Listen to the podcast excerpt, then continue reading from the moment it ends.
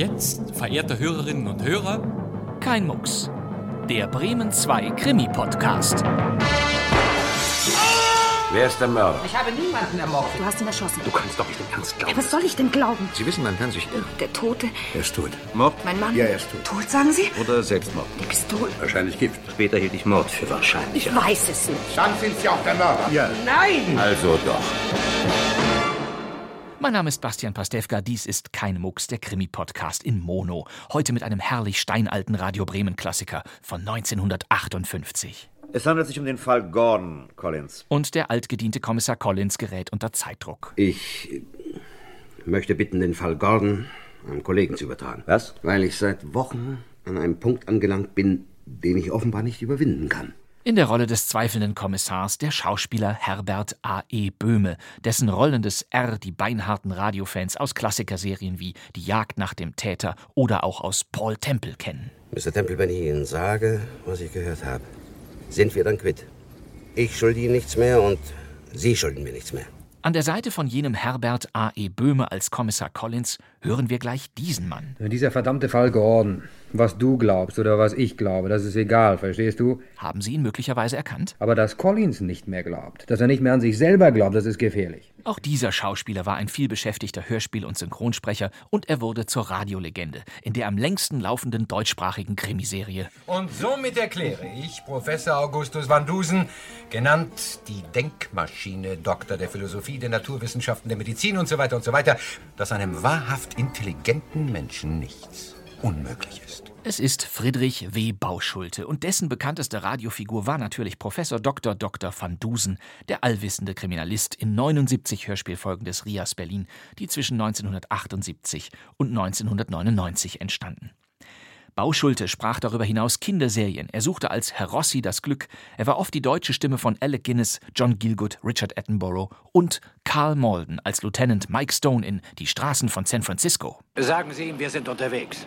So, mein kleiner Düsenjäger, dann zeig mal, was du kannst.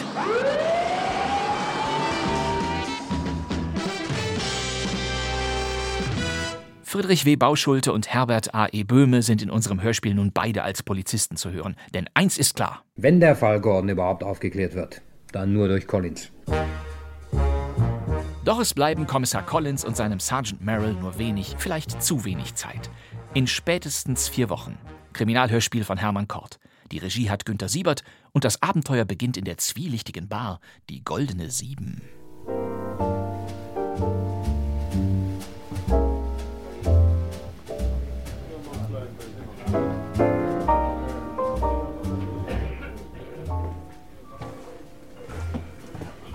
Setzen wir uns einen Augenblick. Mary. Ja. Na, wie gefällt Ihnen der Laden? Ja, sieht aus wie in allen anderen Bars auch, nicht? Peggy hat uns bereits erspäht. Kann nicht schaden, wenn Sie sich die beiden Männer da an dem Tisch da drüben etwas genauer ansehen, ja? Kommen die für uns in Frage, Kommissar? Leider nicht. Der Rothaarige ist Mac O'Connor, Spezialist in Rauschgiften. Der andere heißt Jack Dillons und ist ein alter Bekannter. Die letzten drei Jahre habe ich ihm besorgt. Schwerer Einbruch. Zeit kann doch noch gar nicht um sein. Naja, die alte Masche, Kommissar. Sicher. Scheint sie an Peggy heranzumachen. Guten Abend, die Herren. Guten Abend. Guten Abend. Na, was verschafft der Goldenen Sieben die Ehre? Appetit auf den Whisky, Peggy. Und dann äh, äh, vielleicht noch einen Ratschlag, Peggy. Ja? Lassen Sie die Finger von den präparierten Zigaretten. Hm? Ich weiß gar nicht, wovon Sie sprechen, Kommissar. Nun, sollte wie gesagt ein Ratschlag sein, Peggy. Ja. Ich hole den Whisky. Verdammt schöne Frau. Ist sie verheiratet, Kommissar? Gewesen. James Page macht den Waffen Alkoholschmuggel. Ach so. Und wo steckt er jetzt? Fünf Fuß unter der Erde. War kaum vier Jahre mit Peggy zusammen. War wohl ein Berufsunfall. Na klar. Peggy fand ihn mit dem Messer im Rücken. Wurde der Mörder gefasst? Inspektor White kam 24 Stunden zu spät. Der Mörder hieß Dick Hunter und war von seinem Gangsterboss wegen Unbotmäßigkeit umgelegt worden. Nö, kennen wir ja. Die Burschen tun uns ja manchmal den Gefallen, sich gegenseitig umzubringen. Nein. So. Diesen Whisky bekommen nur Ehrengäste der Goldenen Sieben, meine Herren. Oh, Danke. echt, Georgia? Und verzahlt, wie? Sie sind neugierig, Kommissar. Mein Beruf, Peggy. Auf Ihr Wohl. Danke. Noch ein? Nein, danke. Ja, da wollen wir mal wieder. Kommen Sie, Mary. Ich möchte noch einen guten Freund begrüßen. Auf Wiedersehen, Peggy. Wiedersehen, die Herren. Auf Wiedersehen. Wiedersehen.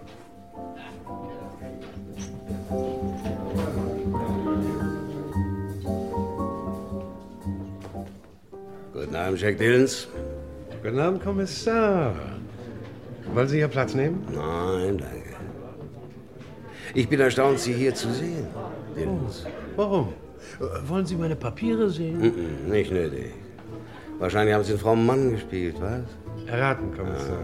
Das halbe Jahr war sauer verdient. Jeden Sonntag in die Kirche und ein Dutzend Choräle auswendig gelernt. Sie werden die Zeit nächstes Mal nachholen müssen, Dillons. Oh, wenn ich doch sage, dass ich ein ehrlicher Mensch werden will, werden Sie mir nicht glauben, Kommissar. Ja. Oder doch?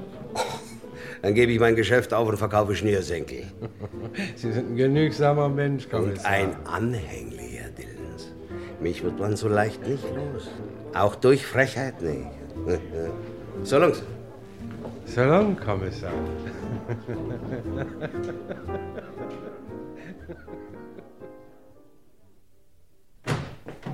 Morgen, Chef.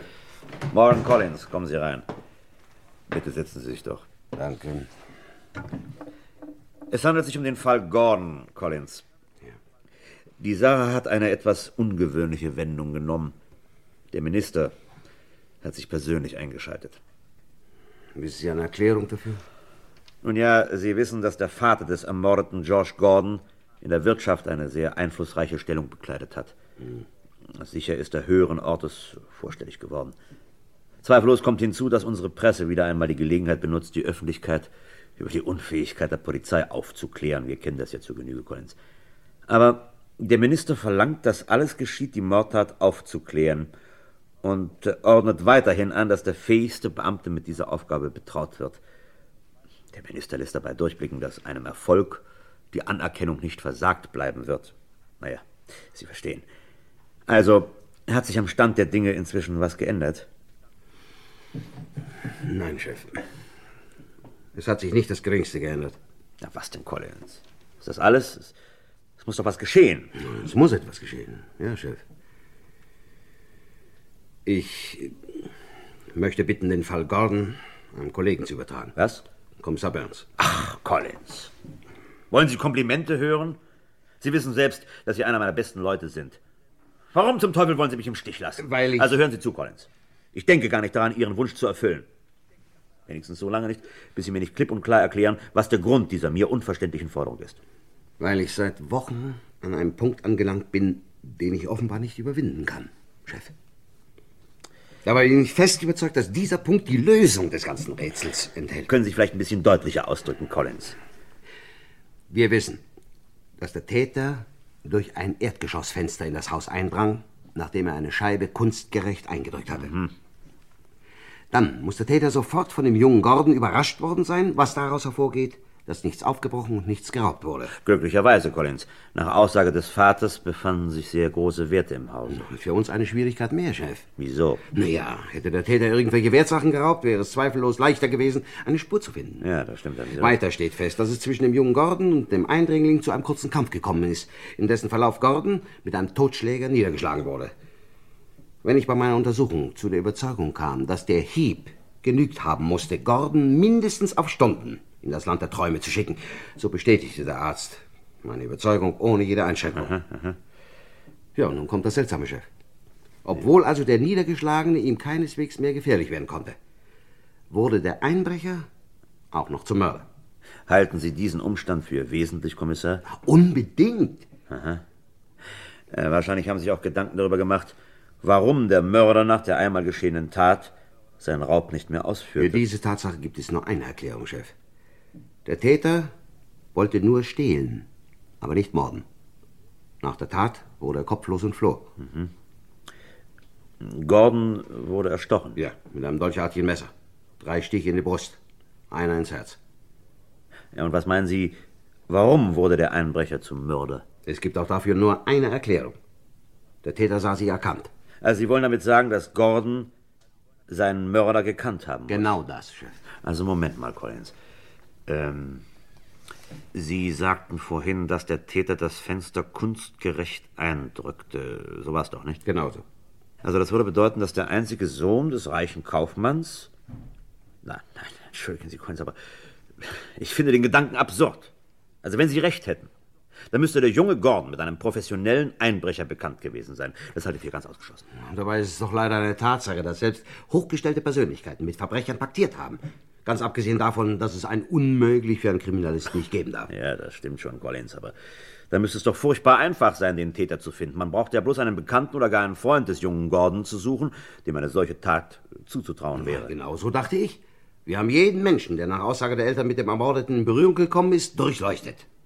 Wir haben nichts unversucht gelassen. Es war alles vergebens. Collins, Sie wissen ganz genau, für einen Kriminalisten gibt es nichts Gefährlicheres, als sich in eine bestimmte Idee zu verrennen. Aber ich kann nicht los davon, Chef. Ich kann nicht los. Ich sehe einfach keinen anderen Grund, einen bereits Bewusstlosen zu töten. Ja. Allerdings bin ich jetzt beinahe der Ansicht, dass der junge Gordon einen solchen Menschen bei irgendeiner Gelegenheit und nur einmal begegnet ist. Das könnte bedeuten, oder müsste es sogar, dass der Mörder unentdeckt bleibt, wenn das Glück nicht oder der Zufall uns zur Hilfe kommt.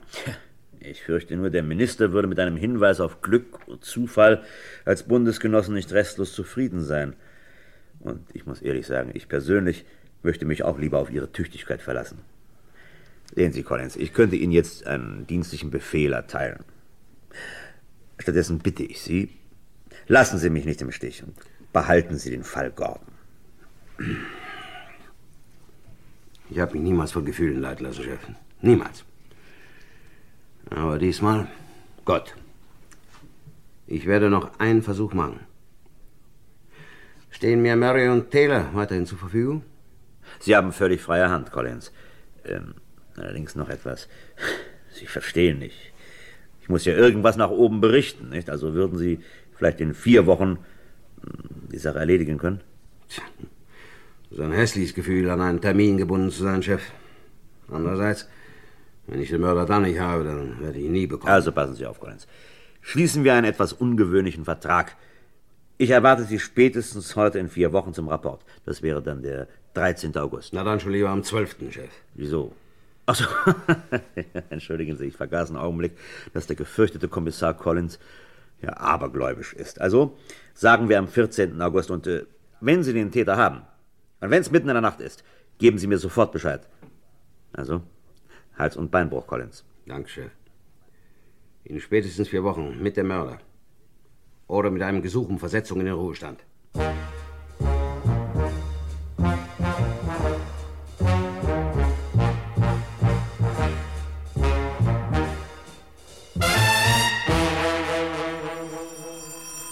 Polizeipräsidium, Zimmer 212, Sergeant Taylor.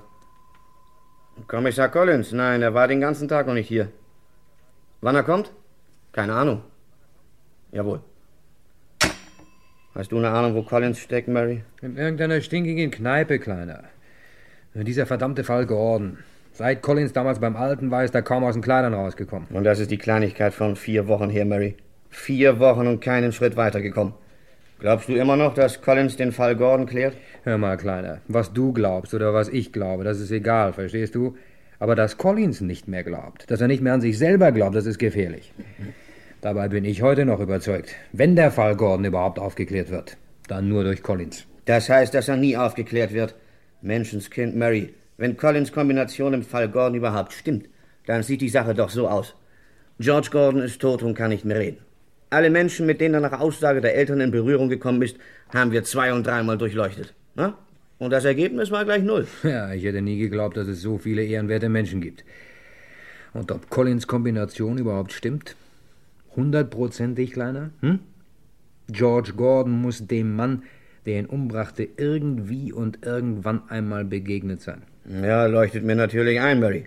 Aber wie gesagt, George Gordon ist tot. Und Tote reden nun mal nicht. Leider nicht. Ja, dann. Guten Tag. Tag, Tag, Kommissar. Kommissar. Was Neues? Oberinspektor White hat angerufen. Schon, Arne.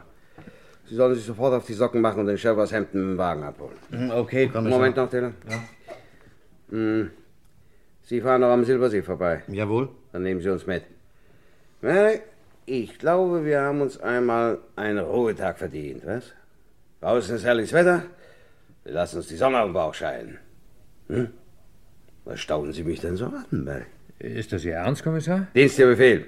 Jawohl, Kommissar. Wenn Sie nicht in 20 Sekunden fertig sind, werde ich Ihnen beide machen. Okay, Kommissar.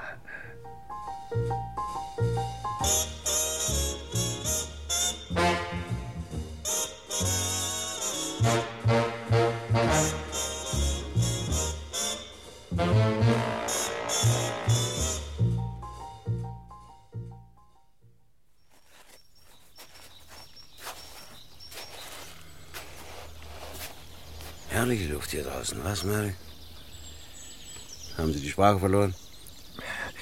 Ich kann immer noch nicht begreifen, dass wir hier am Silbersee sind, Kommissar. Oder hat das etwas mit... Äh Nein, Mary. Kommen Sie, setzen wir uns hier auf die Bank.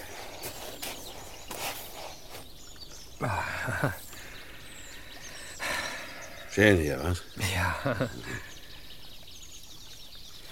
Heute ist der 13. August.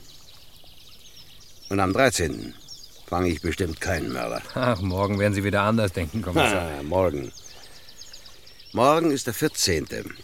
Und da erwartet mich der Chef zum Rapport. Sie wissen, Mary, dass ich mit völlig leeren Händen dastehe. Wenn ich mich nicht aufhänge, wird meine einzige Tätigkeit in Zukunft darin bestehen, an jedem Monatsersten meine Pension in Empfang zu nehmen. Ausgerechnet ich. Ja, können wir denn wirklich nichts mehr unternehmen, Kommissar? Nein. Und ich will auch nicht mehr, Mary. Ich will nicht mehr. Vielleicht gelingt es einem anderen, den Fall Gordon aufzuklären. Ach, endgültig Schluss. Genießen wir die Sonne und die himmlische Ruhe. Und eine Warnung, Mary. Wenn Sie heute noch einmal den Namen Gordon aussprechen, gibt es einen neuen Fall. Den Mord am Silbersee. Ich erwürge Sie dann nämlich. Verstanden?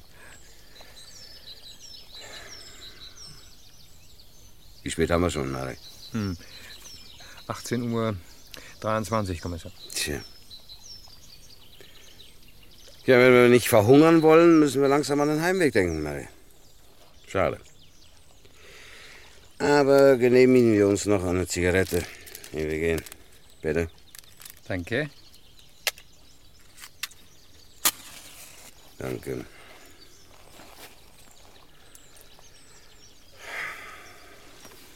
Ich habe mit offenen Augen geträumt.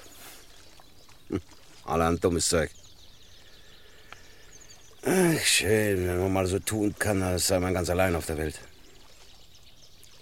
Haben Sie auch solche Gedanken gehabt? Wie? Äh, nein, Kommissar.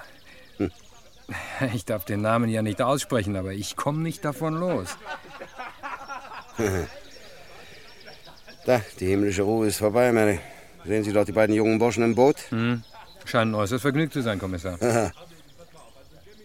So unbeschwert wie die muss auch der junge Gordon gewesen sein. ich wusste es, Kommissar. Auch Sie können Ihren Gedanken nicht befehlen. Ja, und darum werden wir endgültig die Flucht ergreifen, Merrick. Das war eine tolle Masche, Bill. Meine alten Herrschaften durften natürlich Moment nichts mal. davon wissen. Aber ich hab's doch nur dir erzählt, weil du mein bester Freund bist. Ah, du hast viele Freunde, Bill. Aber du bist eben mein bester Bill, mein bester Freund. Und ich kann dir sagen, Bill, war eine Mary, haben Sie gehört? Hm? Kommen Sie. Wir müssen sofort zurück in die Stadt.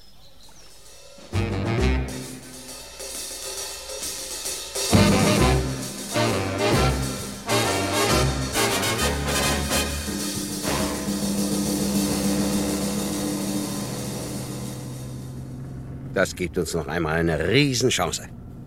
Die beiden jungen Leute im Boot. Kannten Sie die beiden? Ich habe sie nie im Leben gesehen. Aber was sie sprachen, Ich fand daran eigentlich nichts Besonderes, Kommissar. nicht was sie sagten, sondern wie sie es sagten.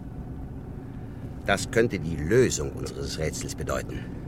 Sie meinen, was dieser Ben seinem Freund Bill erzählte, das könnte uns... Sie sind auf dem besten Wege, Merrick. Eine tolle Masche, sagte Ben. Und nun rekonstruieren wir doch einmal den Fall Gordon. George Gordon. Jung, ein reicher, etwas strenger Vater, dafür eine umso nachgiebigere Mutter. Er brauchte sich keinen Wunsch zu versagen. Treibt Sport, hat Freunde und bereitet sich am Rande darauf vor, einmal in das väterliche Geschäft einzusteigen. Ja. Ist es nun ein Wunder, wenn dieser Junge mal einen Seitensprung machte, eine tolle Masche, wie wir es eben hörten. Es braucht dabei gar nicht einmal etwas sehr Schlimmes zu sein. Ich denke an den Besuch eines verrufenen Lokals. Und bei dieser Gelegenheit, meinen Sie, sah Gordon den Mann, der ihn später tötete? Ich bin davon überzeugt. Wir haben den Fehler gemacht, dass wir die Freunde und Bekannten des jungen Gordon nicht auf ihre eigene Ehrbarkeit durchleuchteten. Verstehen Sie, was wir nun zu tun haben? Ich denke, wir müssten den besten Freund Gordons ausquetschen, Kommissar. Das ist unsere große, aber auch letzte Chance.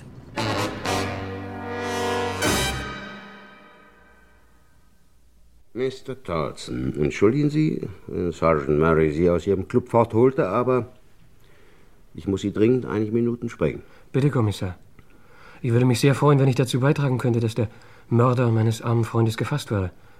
Aber ich habe Ihnen schon alles gesagt. Hoffentlich. Doch, bevor ich eine sehr wichtige Frage an Sie richte, lassen Sie mich Ihnen kurz sagen, was wir bisher ermittelt haben und weshalb ich diese Frage an Sie richten muss.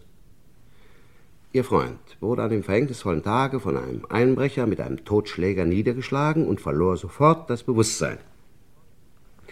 Wenn der Einbrecher trotzdem Ihren Freund erstach, so gibt es dafür nur die eine Erklärung, dass, äh, hören Sie bitte genau zu, Mr. Dodson, Ja? dass Ihr Freund den Mann erkannt hatte. Wenn diese Erklärung zutrifft, so hat Ihr Freund Ihnen als seinem besten Freund vielleicht einmal erzählt, bei welcher Gelegenheit er mit so einem Menschen zusammengetroffen ist, oder? Moment mal, Kommissar. Ja, natürlich. Aha. George hat mir von so einem Menschen erzählt. Ja. Es war eine tolle Sache, Kommissar. George wurde vor einiger Zeit sein Motorrad gestohlen. Und zwar hatte er mit dem Mann vorher gesprochen. Mhm. George war noch ganz aufgeregt, als er mir davon erzählte. Einen Augenblick. Ach, geben Sie mir doch mal eine Zigarette, Taylor. Ja. Bitte schön. Danke. Brauchen Sie, Mr. Dodson? Ja, danke. Sehr. Bitte. Danke. So. Mhm. Na, erzählen Sie mal weiter. Und beginnen Sie am besten von vorn. George hatte einen Ausflug mit seinem Motorrad gemacht. Und als er vor einem Lokal Halt machte, um etwas zu essen, kam er mit einem Mann ins Gespräch. Sie unterhielten sich einige Minuten und als George sein Essen bekam, ging der Mann hinaus. Weiter. Sekunden später hörte mein Freund, wie eine Maschine gestartet wurde. Und als er aus der Tür stürzte, fuhr der Mann mit seinem Motorrad davon. Ausgezeichnet. Hat die Polizei damals den Dieb nicht gefasst? George hatte keine Anzeige erstattet, Kommissar. Und warum nicht? Ein paar Monate vorher hatte George ein Kind angefahren. Nicht sehr gefährlich, aber sein Vater musste schwer zahlen. Er verbot meinem Freund das Fahren und verkaufte die Maschine sogar für einen Spottpreis. Aber sagten Sie nicht eben, dass das Motorrad Ihrem Freund gestohlen wurde? Ja, das war ein neues, Kommissar. Georges Mutter hat es ihm heimlich gekauft. Ja, aber sein Vater hätte diese Maschine doch sehen müssen. Nein, sie stand in unserer Garage, Kommissar. George war ja mein bester Freund. Ja, allerdings, Mr. Toss. Wissen Sie auch, in welchem Lokal sich diese Geschichte abgespielt hat? Na, Genau nicht, Kommissar. Aber warten Sie mal. George erzählte etwas von einem Gefängnis in der Nähe. Oh, sagt er vielleicht Lesmore? Richtig, Glesmore war's. George lobte die deutsche Küche. Er war deswegen dorthin gefahren. Ausgezeichnet, Mr. Tolson. Ja, dann kann es sich nur um das Haus zur Krone handeln, Kommissar. Der Wirt heißt William Jenkins und hat eine Deutsche geheiratet. Mrs. Jenkins deutsche Küche ist berühmt. Ich selber war schon da. Noch eine Frage, Mr. Todson. An welchem Tage geschah das? Können Sie vielleicht daran erinnern? Sehr genau, Kommissar. Am selben Abend wurde der Vereinspokal im Herrendoppel ausgespielt. Und George war noch so verärgert, dass wir die Partie verloren. Das war am 15. Mai. Wunderbar, Mr. Tolson. Ihre Aussagen haben uns ein tüchtiges Stück weitergebracht. Ich danke Ihnen. Tele, begleiten Sie Mr. Todson hinaus und machen Sie den Wagen klar. Okay, Kommissar.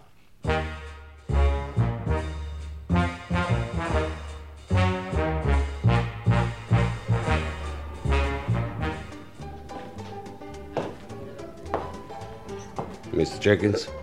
Ja, bin ich. Ach, Polizei. Ja. Was wünschen die Herren? Einige Minuten unter vier Augen, Mr. Jenkins. Ja, kommen Sie. Bitte, meine Herren. Hier rein.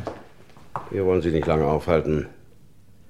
Erinnern Sie sich an den Mann, der am 15. Mai hier vor der Tür ein Motorrad gestohlen hat?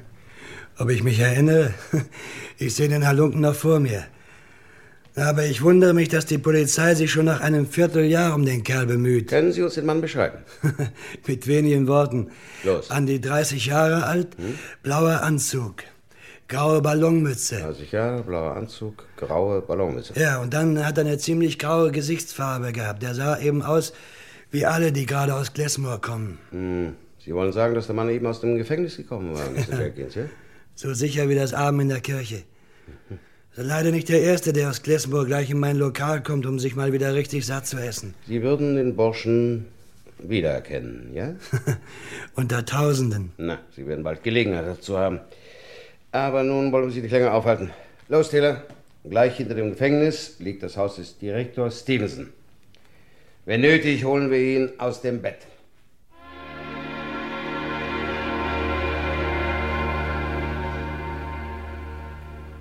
Tut mir leid, Mr. Steven, Sie noch behelligen zu müssen. Dringende Sache. Das kann ich mir denken. Schießen Sie los. Ich brauche die Namen der Männer, die am 15. Mai aus ihrem Hotel entlassen wurden.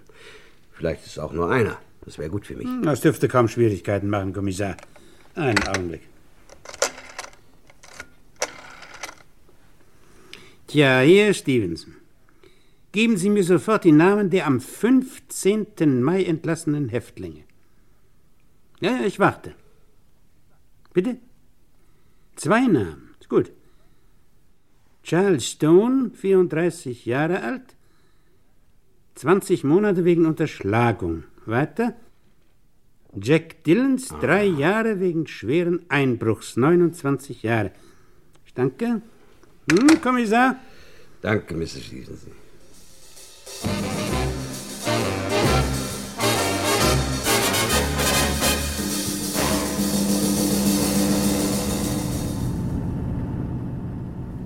Taylor.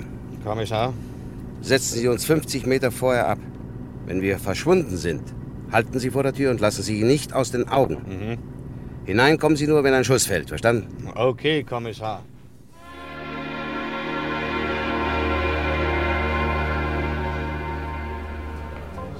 Guten Abend, meine Herren. Guten Abend, Peggy. Guten Abend. Wollen Sie hier Platz nehmen? Bitte, Herr Kommissar. Diesmal nicht, Peggy. Ach, dienstlich hier, Kommissar? Leider, Peggy. Dürfen wir Sie eine Minute allein sprechen? Ja. Hm. Kommen Sie. Mhm. Tja, ich wüsste nicht, was Sie von mir wollen, Kommissar. Mac O'Connor habe ich rausgeworfen. Wo ist Jack Dillons? Jack Dillons? Ja. Was, was wollen Sie von ihm? Er ist nicht hier. Ihre Antwort kam eine Sekunde zu spät, Peggy. Sie lügen. Kommissar. Tut mir leid, Peggy, aber es geht um einen Mord. Nein, Kommissar. Am 29. Mai wurde Gordon ermordet. Sein Mörder heißt Jack Dillons. Das kann nicht wahr sein. Es ist wahr, Peggy. Es tut mir leid um Sie. Ich weiß, wie Sie mit Jack Dillons stehen. Wir wollten heiraten. Ein Mörder. Na? Er ist um in meinem Zimmer. Hat ein bisschen zu viel getrunken.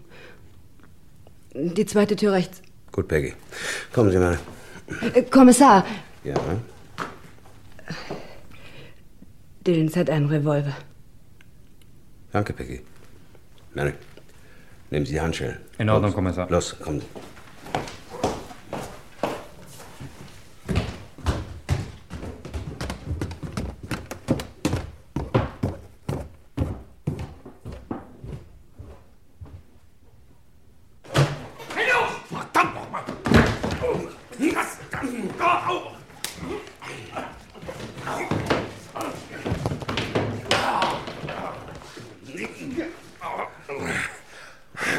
Besser, als ich gedacht hatte. Nehmen Sie das Schießeisen ab. Was wollen Sie von mir? Ach, tun Sie doch nicht so, als ob Sie den Mord am Garten vergessen hätten. James. Mord? Sie sind wahnsinnig, Kommissar. Wie konnten Sie das Messer behalten? Sie müssen mir den Mord beweisen, Kommissar. Das Messer und der Fußabdruck auf dem Fensterbrett dürften genügen. Warum soll ich das getan haben? Auch das kann ich Ihnen sagen, Dillons. Sie hatten kurz zuvor das Motorrad des jungen Gordon geraubt. Wenige Minuten nachdem Sie aus Glasmore entlassen waren. Als Sie in das Haus von Mr. Gordon einstiegen, wurden Sie von dem jungen Gordon überrascht und erkannt. Darum muss er sterben. Ja, ich, ich wollte ihn nicht töten, Kommissar. Aber er hat mich erkannt und na, da ist es ihm passiert. Ich hatte Angst. Vielleicht rettet Sie das vor dem Galgendienst. 23 Uhr 47. Merk? Kommissar? Bringen Sie den Burschen zum Polizeipräsidium. Mich fahren Sie durch die Queen Mary State und setzen mich vor dem Hause des Chefs ab. Ich sehe es Ihnen an, Collins. Sie haben ihn. Ja. Sozusagen in allerletzter Minute, Chef. Gut. Der Wagen, der mich hier absetzte, bringt einen gewissen Jack Dillons ins Untersuchungsgefängnis. Irrtum ausgeschlossen, Collins. Jack Dillons hat bereits gestanden, Chef. Freiwillig. Großartig, Collins. Also los, erzählen Sie.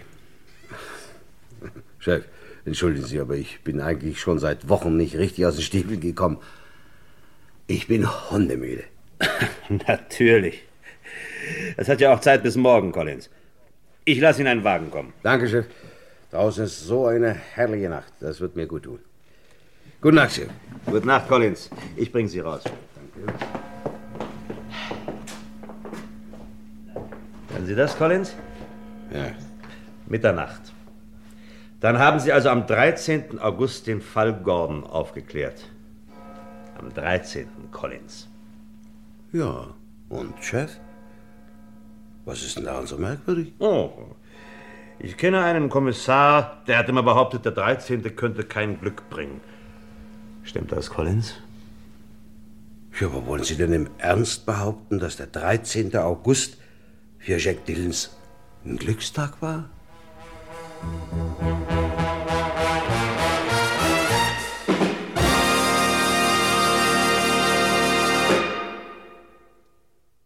Sie hörten in spätestens vier Wochen von Hermann Kort. Die Regie hatte Günter Siebert. Es spielten Kommissar Collins, Herbert A. E. Böhme, Sergeant Merrill, Friedrich W. Bauschulte, Polizeichef Walter Jokisch, Peggy, Helga Keck, Thortzen, Wolfgang Wertenbach, sowie Josef Kantner, Otto Reimer, Karl-Maria Willecke und andere. Genauer weiß ich's leider nicht, denn die Rollenbesetzungsliste dieses Hörspiels liegt nur fragmentarisch vor. Dafür fand sich im Archiv der Vermerk, dass dieses Hörspiel am 12. Dezember 1957 im Studio D von Radio Bremen aufgenommen wurde, offenbar also an nur einem einzigen Tag. Premiere hatte das Stück am 3. Februar 1958 auf der Radio Bremen Hansawelle und es wurde, wenn man diesem Vermerk glauben kann, zuletzt im Februar 1964 zum einzigen Mal wiederholt. Aber jetzt reicht es.